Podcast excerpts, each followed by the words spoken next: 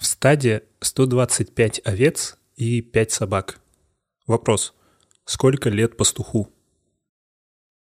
В 80-е годы один исследователь задал такой вопрос нескольким школьникам, школьникам начальных классов, до примерно восьмого класса. Ответы его поразили. Та информация, которую он получил, задавая эти вопросы и наблюдая за тем, как школьники пытаются ответить на него, заставили его прийти к выводу, что, кажется, мы что-то делаем не так в обучении математики. Естественно, впоследствии множество других учителей повторяли этот эксперимент, и почти всегда он заканчивается одним и тем же. Большая часть детей, во всяком случае, когда речь идет об американской системе образования, но все это всегда заканчивалось примерно одинаково. Большая часть учеников пытаются и дают какой-то ответ. Они могут быть не сильно уверены в этом ответе, но они дают его. Есть даже видео, где один из преподавателей записал своих студентов, он задает им этот вопрос и записывает их рассуждения и то, как они отвечают и обосновывают свой ответ. В этой задаче есть только две цифры – 125 овец и 5 собак. И, конечно же, ответы начинаются от 120, ну, потому что 125 овец минус 5 собак получится 120 лет пастуху, до самых разных комбинаций. Наиболее одаренные ученики, видимо, касаются уже квадратных корней, они извлекают корни, складывают, вычитают, производят разные операции с этими цифрами. Буквально единицы говорят, что на этот вопрос невозможно ответить. В этом вопросе нет смысла. Ответ на него я не знаю, потому что я не могу знать, исходя из этих данных.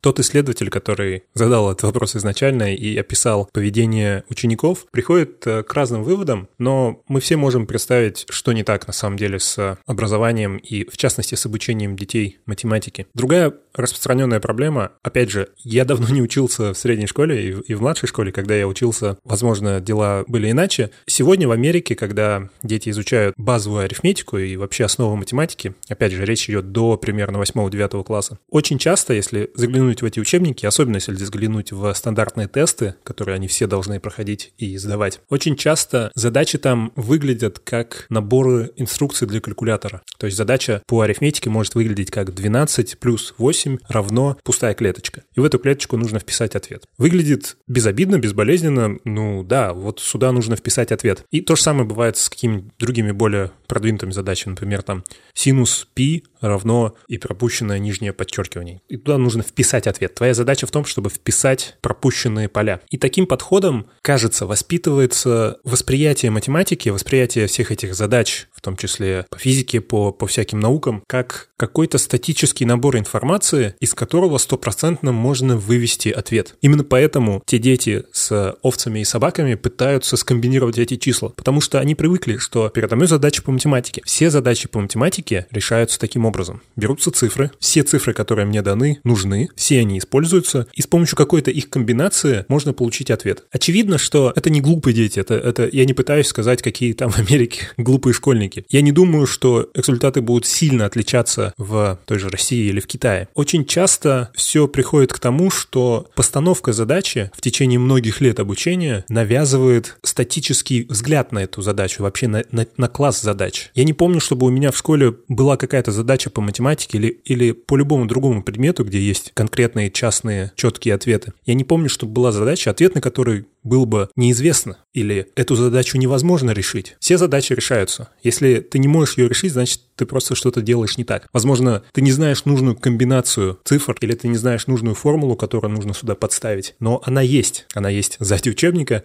она есть у учителя, она есть обязательно. Но, естественно, в реальной жизни все не так. Очень часто задачи не имеют решения. Очень часто задачи не имеют смысла.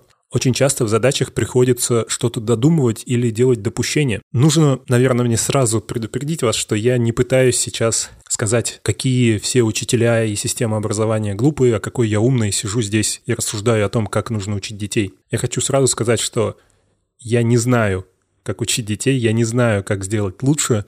У меня нету ни навыков, ни идей конкретных, ни энергии, чтобы улучшить эту область. Я хочу в этом выпуске рассуждать об этом как наблюдатель, и, возможно, у кого-то появится идея, возможно, у кого-то более умного и более энергичного появится что-то, что поможет исправить эту ситуацию. Я могу говорить отчасти из своего опыта, потому что я проходил до обычную систему школьного образования в Казахстане, которая на тот момент не сильно отличалась от российской, судя по тому, что я знаю, и в целом по всему СНГ. Она, естественно, была основана на советской системе, мы пользовались советскими учебниками и советской методологией. Потом я учился в университете также в Казахстане и в университете за рубежом. Конечно, я видел отличия в подходах, но в целом очень часто можно было заметить вот это направление в сторону какого-то статического наблюдения за задачами. Это сильно отличалось в информатике или во всем, что касалось фундаментальных задач информатики в алгоритмах, структурах данных, в сетях. Во всех них ты оказывался совсем в другой области. Я могу сравнить западный университет и два конкретных курса в нем. Один называется Calculus. Это, это просто мат-анализ, это то, что мы чаще всего проходим в 10-11 классе, это вот производные, первообразные и так далее. И там можно было заметить влияние вот этой системы. Да, это математика, да, это огромное пространство для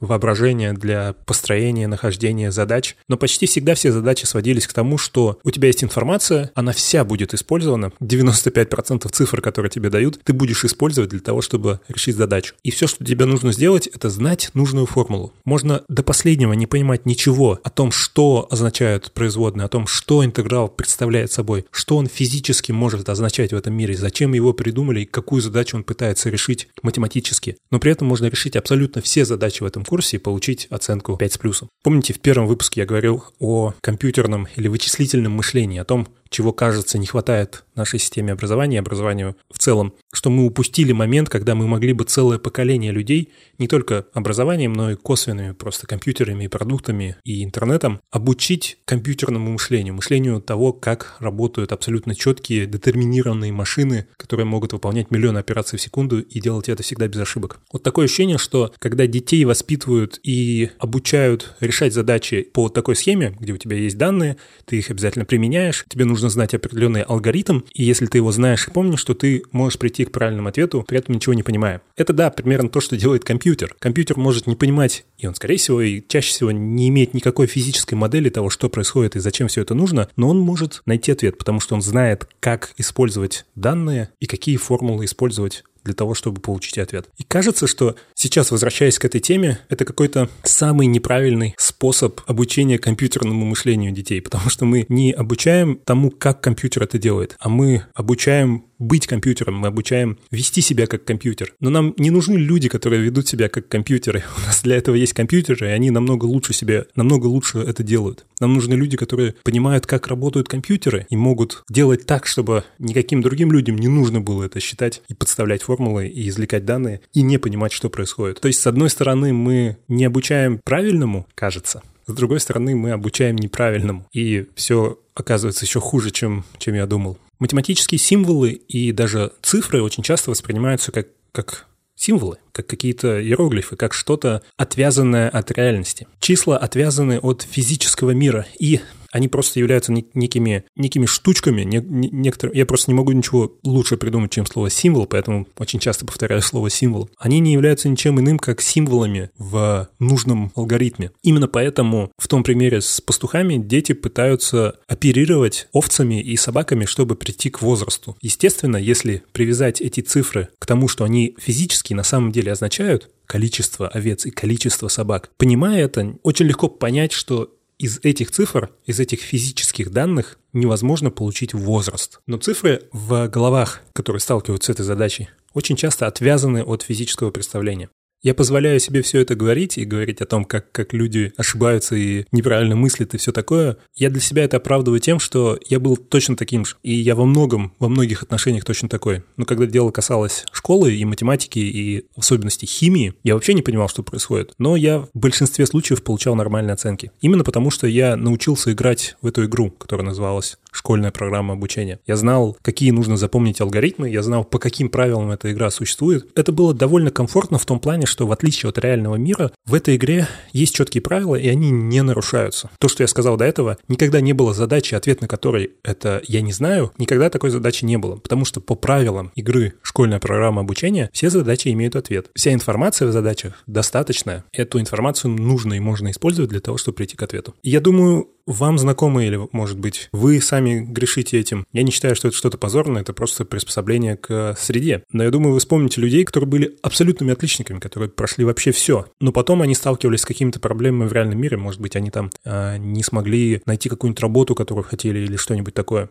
Или какой-то особенно необычный, нестандартный креативный экзамен не смогли сдать. Это не говорит о том, что это плохие или глупые люди. Просто среда заставила их приспособиться, и они сделали это лучше всех, к той системе, где обучение в первую очередь направлено на то, чтобы играть в эту игру, чтобы решать эти задачи, чтобы решать эти тесты, а не для того, чтобы решать проблемы реального мира. Я поднял эту тему, потому что мне попалась статья. Я раньше не слышал конкретно про вот этот пример с, и этот эксперимент с задачей про овец, собак и пастуха. И в этом посте есть несколько идей или рекомендаций о том, что можно сделать, чтобы изменить эту ситуацию, ну или хотя бы двигаться в сторону улучшения этой ситуации. Одна из идей – это нужно позволять ученикам владеть областью проблемы. Все эти задачи построены по одной схеме. В школе и в обычной системе образования построены на схеме. Есть учитель или учебник или что-то со стороны системы, что дает задачу, ну или проблему, то, что описывает задачу и проблему. Ученик не может повлиять на эту область. Ученик получает эту информацию, и она для него что называется, только для чтения. Он владеет только той областью, где он решает эту задачу. И если в задаче, например, недостаточно информации, как в случае с этой задачей с, а, с пастухом, то у обычного натренированного этой системы ученика не возникает идеи залезть в эту область, залезть в задачу и, может быть, в ней что-то раскопать или изменить. Мы привыкаем к тому, что когда система, учебник, учитель, школа дает нам задачу, то мы ничего не можем с ней поделать. Это данность. Но если воспитывать людей таким образом, что если если мотивировать их залезать в эту область, если дать им понять, что они имеют там тоже какие-то права, они могут влезать в систему, может быть, как-то изменять эту задачу или делать какие-то допущения, что-нибудь придумывать. И не нужно, естественно, за эти действия наказывать. Например, в той задаче ученик мог бы залезть перед тем, как пытаться найти ответ, что-нибудь придумать. Допустим, такое количество собак – это больше стандартного. Обычно у пастухов есть только одна собака, и с собаками сложно справиться, поэтому если собак так много, аж пять штук, то, наверное, это очень опытный пастух, потому что только он может справиться с таким количеством собак. Может быть, тогда ему, не знаю, больше 40 лет. Естественно, у этой задачи нет ответа, поэтому никакие эти рассуждения не имеют смысла в контексте ответа. Но эти рассуждения имеют смысл в контексте того, как человек подходит к задаче, Допущение, выдумывание, идеи — это то, с чем математики в частности и вообще все люди в целом сталкиваются каждый день. Но математики особенно, когда они решают задачи, им приходится делать допущения как механизм, как инструмент для того, чтобы решать задачи. В реальной жизни нам также приходится постоянно это делать, потому что мы постоянно сталкиваемся с такими задачами, где информации недостаточно. И единственный способ сделать хоть что-то — это делать допущения и, да, рисковать. Но в том исследовании и в тех примерах, которые после этого были, и в том числе в том видео записанном, почти никакие дети, почти никто не влезает в эту область. Он не пытается делать там какие-то допущения или придумывать что-то. И опять же, это не потому, что это какие-то глупые дети, это потому, что они привыкли. Когда они видят задачу, они даже не думают о том, что ее можно залезть и изменить. Другая идея из этого поста, другая рекомендация — это давать ученикам какую-то интеллектуальную автономию. Не наказывать их и давать им возможность сказать, что этот вопрос — это глупость, этот вопрос не имеет смысла, это ерунда. Позволять им и не наказывать за такие слова, как «на этот вопрос невозможно ответить». Я не могу ответить на этот вопрос. Естественно, мы привыкли, что если я в школе говорю «я не могу ответить на этот вопрос», это означает только одно. Мне поставят плохую оценку, потому что я должен ответить на этот вопрос. На этот вопрос есть ответ, я его просто не знаю. Я прочитал эту статью и задумался о обучении программированию. Естественно, мне эта тема ближе. Вы, наверное, знаете эти частые дебаты и вопросы, нужна ли математика программисту или там, нужны ли алгоритмы веб-разработчику. Это как раз тот вопрос, на который, который не имеет смысла, на который нет ответа, потому что без контекста этот вопрос не имеет ответа и на него нельзя просто ответить. Тут самое время влезть в этот вопрос и внести какой-то контекст, сделать какие-то допущения. Что это за человек, э, чем он занимается, что его интересует, что такое математика, что вы называете математика, арифметика или теория категорий. У меня были уроки информатики в школе, и они назывались уроки информатики. У меня также был репетитор. Если в целом одним словом описать, что мы, что я изучал на всех этих уроках, то ответ будет инструменты. Ни, нигде в этой схеме я не изучал информатику в, в контексте того, что это за область математики. Я всегда изучал инструменты Инструменты программирования, инструменты работы с компьютером, всякие Excel, Basic, Pascal, Delphi и так далее. На этом очень часто фокусируются всякие учебные программы, очень часто школы сегодня фокусируются на этом, на том, чтобы, например, научить кого-нибудь, научить ребенка делать свой сайт или свое приложение под мобильный девайс. Это больше похоже, знаете, не на, не на науку, не на математику, не на академическое образование, а на какие-то эксперименты в гараже, когда вы там собираетесь с друзьями и начинаете что-то пилить. Хочу мопед собрать из какого-то старого пылесоса. Задача у этого процесса — это сделать что-то работающее как можно быстрее и косвенно научиться чему-то, понять что-то, понять, что как работает. В идеале этот процесс не сильно регламентирован, потому что здесь очень важно какое-то любопытство и, и просто креативное желание. Если проводить аналогии с проблемами обучения математики, о которых я говорил, то мне кажется, статическое видение проблемы здесь — это не совсем плохо. Вспомните, как мы все постоянно решаем и решали, особенно в начале, проблемы, связанные с инструментами. Какой-нибудь компилятор выдает какую-нибудь ошибку или какой-нибудь пакет не устанавливается, и непонятно, что делать он дает какую-то информацию. Он говорит, сообщение об ошибке такое-то, номер 1010 и что-нибудь там еще. Вы не понимаете, что это значит. Но вы знаете, что, скорее всего, эту, эту проблему можно решить. И все, что у вас есть, это вот эти данные. Поэтому мы идем в Google, в Stack Overflow, находим человека, который столкнулся с той же проблемой. Мы рады, что кто-то увидел те же данные и задал этот вопрос, ему кто-то ответил, и вы в итоге тоже смо- смогли решить эту проблему. Это не что иное, как то же самое видение, когда у вас есть данные, и из них можно получить ответ какой-то магической формулы, при этом можно не понять, что происходит. И когда дело касается инструментов, или то, что называют accidental complexity, случайная сложность, это та сложность, которая не относится напрямую к проблеме, к задаче, которую вы решаете. Когда вы делаете приложение, то проблема компилятора или библиотеки — это не то, что вас интересует. Вас интересует какая-то проблема, которую вы пытаетесь решить этим приложением. Может быть, вы хотите, чтобы оно играло музыку с определенной частотой. Это ваша проблема. Это для вас реальная сложность. А случайная сложность — это все, что связано с инструментами, и в идеале ее не должно быть. В идеале никто не должен решать проблемы с компилятором и языком разработки. Но они возникают, такова реальность жизни. Нам приходится работать с инструментами, и когда вы работать с инструментами, мне кажется, такой более статический, более бездумный, что ли, подход к решению задач как минимум приемлем. Конечно, в идеале вы должны понимать, что происходит, потому что это просто будет эффективнее. Если вы знаете, в чем проблема, то вы, во-первых, будете меньше допускать ошибок, во-вторых, быстрее их решать. Но даже если вы не знаете, в чем проблема, то очень часто Google и Stack Overflow решают ее за вас, и вы просто двигаетесь дальше. Я не говорю о том, что забейте на понимание там операционных систем и ищите любые ответы и копипастите код. Конечно, это не, не хорошо. Но это хотя бы приемлемо. И как, особенно, когда люди обучаются и в самом начале двигаются, их задача задача это как можно быстрее сделать что-то, что работает, мне кажется, нормально пропускать какие-то шаги и забивать на что-то, не понимать, как что-то происходит, копировать код, копировать решение, гуглить что-то, лишь бы дойти до этой точки, когда у вас что-то начинает получаться. Это не стоит называть, наверное, информатикой или компьютер сайенс. Это больше похоже на такую ремесленную разработку. Это почти как лепить из глины что-то. Совсем другая область – это именно академическое обучение информатике, как области математики. В ней почти отсутствует эта случайная сложность. Когда вы изучаете алгоритмы и пытаетесь просчитать их сложность и сравнить их, то вы не работаете вообще ни с какими инструментами на прикладном уровне. Вы можете пройти несколько курсов по алгоритмам, не написав ни строчки реального кода. Вы будете постоянно писать псевдокод. Инструменты, которыми вы будете пользоваться, будут находиться в области абстракции, они будут находиться в области математики. Это будут различные математические инструменты. Когда кто-то задает вопрос, что мне делать? Я хочу стать программистом, я не знаю, и я не могу решить, пойти мне в университет или пойти на буткемп, или, может быть, на онлайн-курсы и читать книжки. Мне кажется, самое главное, к чему нужно готовить человека, когда вы пытаетесь помочь и ответить ему на этот вопрос, это не столько, сколько там будет усилий, денег и времени, и что вы научитесь делать и какие навыки получите. Очень важно описать человеку правила, описать то, в какую игру он ввязывается и по каким правилам он будет жить в одном пути или в другом пути. Это аналогично тем правилам, о которых я говорил в начале, что в школе у нас есть определенные правила, и мы все знаем их, мы привыкаем к ним, и дальше несколько лет учимся и решаем задачи только в рамках этих правил. И если человек изначально четко понимает и до него донесли, что он хочет делать, например, сайты или приложения, это означает, что большую часть времени он будет работать с инструментами. И в работе с инструментами актуальны примерно те же правила. Все эти инструменты сделаны другими людьми, все эти инструменты используются огромным количеством других людей. И в большинстве случаев любые проблемы, которые у тебя возникают с этим инструментом, они известны. И проблемы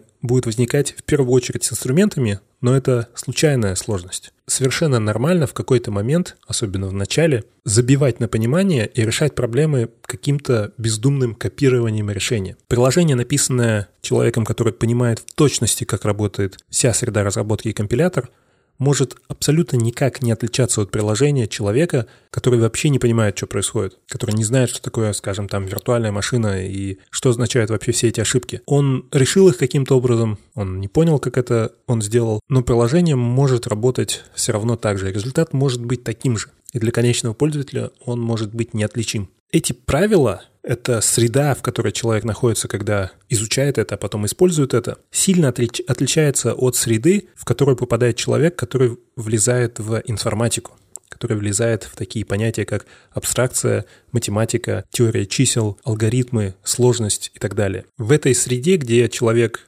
пытается решать проблемы информатики и математики, правила совсем другие. И они больше приближены к реальности. Как бы это странно ни звучало, но математика ближе к реальности, чем разработка Android-приложений. Именно в этом плане. Потому что в математике в задачах нет четких правил. Там нет людей, которые сказали, у нас будет точно вот такая идеальная система. Математика — это в первую очередь наблюдение за реальностью, за, за, за тем, какие свойства наша Вселенная показывает нам и какими свойствами она обладает. Поэтому в математике может быть и постоянно случаются такие ситуации, когда вопрос не имеет смысла, или вопрос не имеет ответа, или ответ на вопрос невозможно проверить, или что-нибудь такое. Одним из примеров такого странного, непонятного и иногда непонимаемого мира — это знаменитая проблема P versus NP. И я вкратце хотел вообще изначально в этом подкасте поговорить именно про P и NP, но почему-то начал с пастухов. Перенесемся в 70-е годы. У нас есть много очень медленных и старых и очень больших компьютеров, но с каждым годом они ускоряются, они улучшаются заметно с движением времени.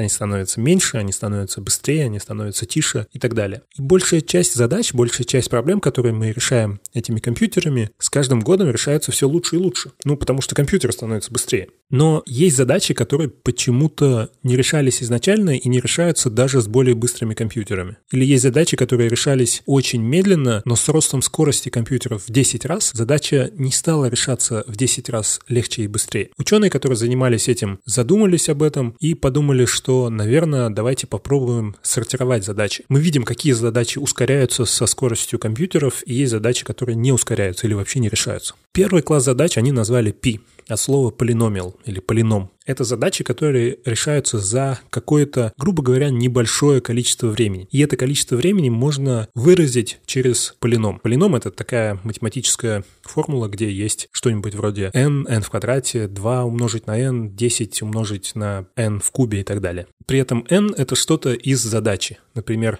если нам нужно отсортировать миллион фамилий, то можно сказать, что n равно миллиону, и для решения этой задачи нужно какое-то количество шагов. Например, нужно n в квадрате шагов, миллион в квадрате шагов. Таким образом, когда мы знаем задачу, мы знаем что-то о задаче, мы можем также сказать что-то о том, сколько времени понадобится для ее решения. Я сказал шаги и при этом говорю время, потому что речь идет не о подсчете секунд, а о каком-то, о какой-то универсальной мере. Это может быть секунды, это может быть шаги работы процессора, это может быть что-то, что означает временную сложность. Это означает, что если у нас есть компьютер в два раза быстрее, то из этой формулы мы можем понять, во сколько раз быстрее будет решена эта задача на более быстром компьютере. Некоторые задачи, что самое обидное, некоторые очень-очень важные задач, задачи, вроде построения идеальных маршрутов и построения идеальных расписаний, не попадают в этот класс. Оказывается, что для того, чтобы их решить, недостаточно времени, которое можно выразить вот таким полиномом. Этому классу задач дали название NP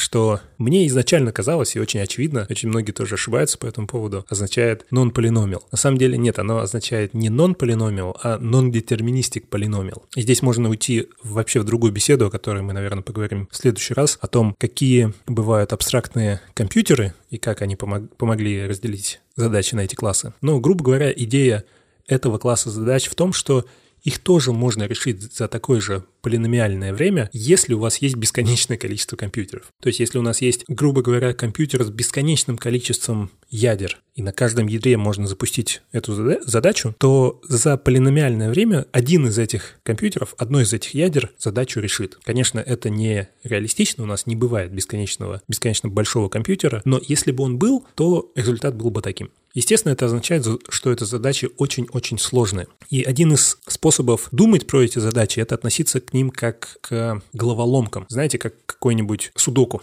Например, судоку – это головоломка. Решать судоку довольно сложно. Это не так просто, как перемножать числа или сортировать фамилии. Но если у вас есть ответ, то вы можете очень легко проверить, является ли он правильным. Проверка ответа – это легкая задача. Решение задачи – это нелегкая задача. NP-проблемы – это почти всегда головоломки. Существует еще большое количество классов задач, например, задачи, которые решаются за экспоненциальное время, не за полиномиальное, а экспоненциальное. Это, например, 12 в степени n. Иногда какие-то задачи из класса NP изучаются достаточно глубоко и долго, и оказывается, что на самом деле у них есть решение за полиномиальное время. Таким образом, они переходят из класса этих очень сложных задач в класс довольно простых задач, из класса NP в класс P. И вопрос заключается в том, что может быть, все задачи из NP на самом деле находятся в P, и эти классы одинаковые, это один и тот же класс задач. Но, судя по всему, это не так. Проблема не в том, чтобы перечислить все эти задачи и сказать, да, они не подходят или да, они подходят, а в том, чтобы математически доказать, являются ли эти классы равными вообще. И существует также класс задач, который называется NP-Complete. Это совершенно разные, на первый взгляд, задачи. Тот же судоку — это поиск самого краткого пути через несколько точек, физических точек, например, городов. Это свертка протеинов, которые могут помочь в поиске лекарств от рака, например, формирование хороших и эффективных электрических сетей, криптография, оптимизация баз данных. Самые разные, на первый взгляд, проблемы, оказывается, на самом деле являются одной и той же проблемой, выраженной по-разному. Иными словами, любую из этих проблем можно преобразовать в любую другую проблему. Но самый главный вывод здесь заключается в том, что если решить хотя бы одну из этих проблем, то это автоматически решит сразу все проблемы. Все проблемы класса NP. Если кто-то найдет очень быстрый способ поиска оптимального маршрута через несколько городов, то это автоматически решит проблему очень быстрого и оптимального поиска и свертки протеинов и решения судоку, и формирования идеального расписания и так далее.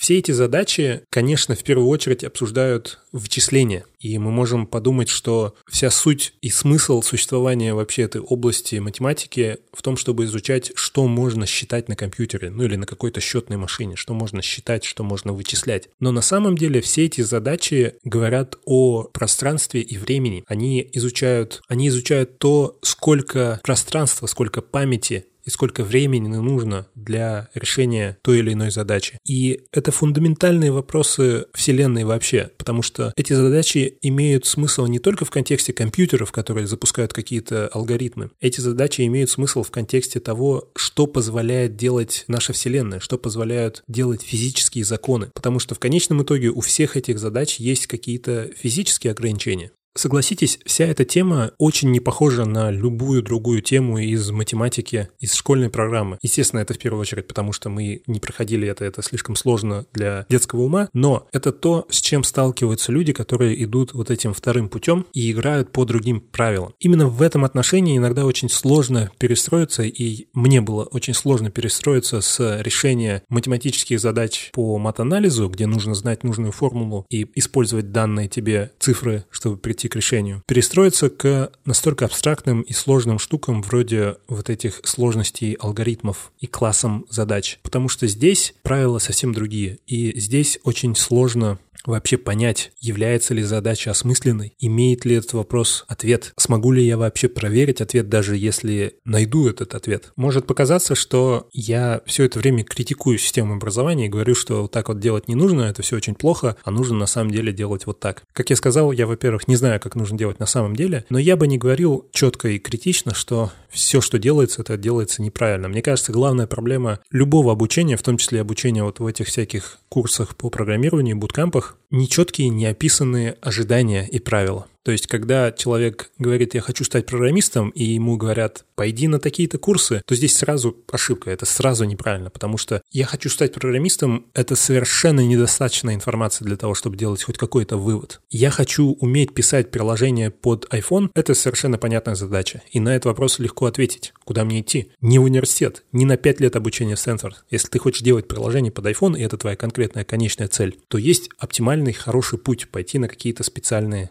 короткие курсы, потому что это не такая задача, ради которой нужно учиться 5 лет. Конечно, если ты будешь учиться 5 lет и будешь понимать P и NP, это будет лучше в целом для твоего сознания и ума, но это не самый эффективный путь для того, чтобы как можно быстрее делать приложения и продавать их. Поэтому, мне кажется, очень-очень важно всегда в решении любых вопросов строить правильные ожидания и описывать правила, по которым будет происходить это обучение и впоследствии работа. И, конечно же, не стоит отождествлять инструменты прикладного уровня и инструменты абстрактного уровня. И компилятор, и мат-анализ — это инструменты, которые человек использует для того, чтобы решать что-то. Но один инструмент прикладного уровня, и он сделан другими людьми, а другой инструмент получен из природы наблюдением людей. И правила, по которым существуют и работают эти инструменты, совсем-совсем разные. И да, правильный ответ на первый вопрос – это 130. Пастуху 130 лет, потому что 125 плюс 5. Правильный ответ – плюс 5.